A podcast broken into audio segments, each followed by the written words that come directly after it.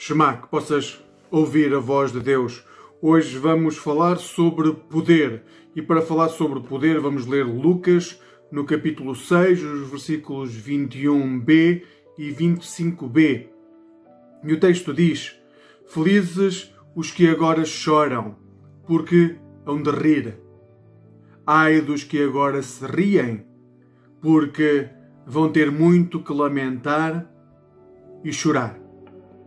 Vivemos num mundo que enaltece aqueles que têm um poder. Vivemos num mundo que gosta de olhar para as pessoas que têm poder, gosta de as reconhecer, gosta de saber das suas vidas, gosta de tê-los como exemplo.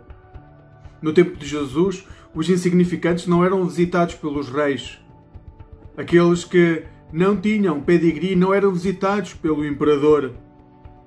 O seu choro resultado de uma vida cheia de circunstâncias que eram opressoras, cheias de circunstâncias que os tinham levado ao limite da sua dignidade, era guardado para si mesmo. Não podiam partilhar essa dor e esse sofrimento com quem dirigia o país.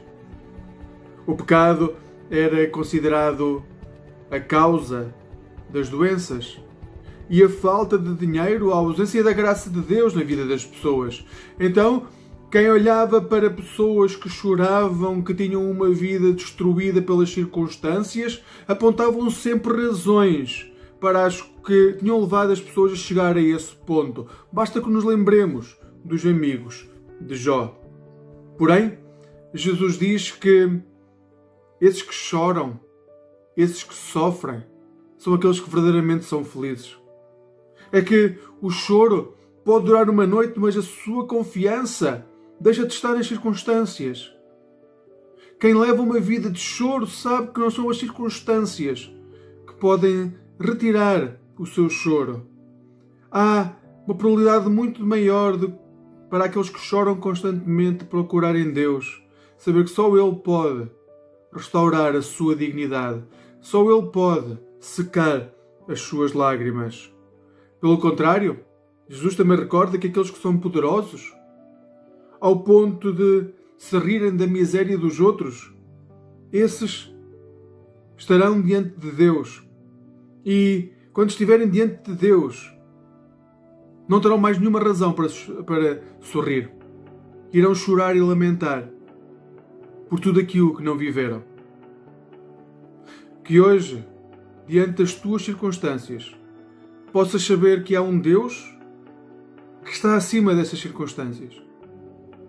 Estás entre aqueles que riem, aqueles que têm uma vida confortável e riem ao ponto de esquecer que ao seu lado há pessoas que choram, que possas dar um passo na direção de quem chora.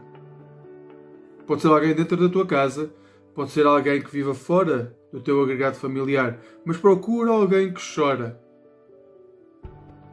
se estás entre aqueles que choram, que saibas que também não são as tuas circunstâncias que te vão mudar, que vão mudar a dignidade que é, tu precisas e que já tens em Jesus. É o próprio Jesus Cristo que te dá essa dignidade. É Ele que te consola. Que hoje possas sentir o amor de Cristo a abraçar-te e a dizer: se estás a chorar, felizes aqueles que choram, porque ainda têm muito tempo para rir. Irão rir debaixo do poder de Deus. Que seja este Deus hoje a acompanhar-te, a guardar-te e a abençoar-te. Amém.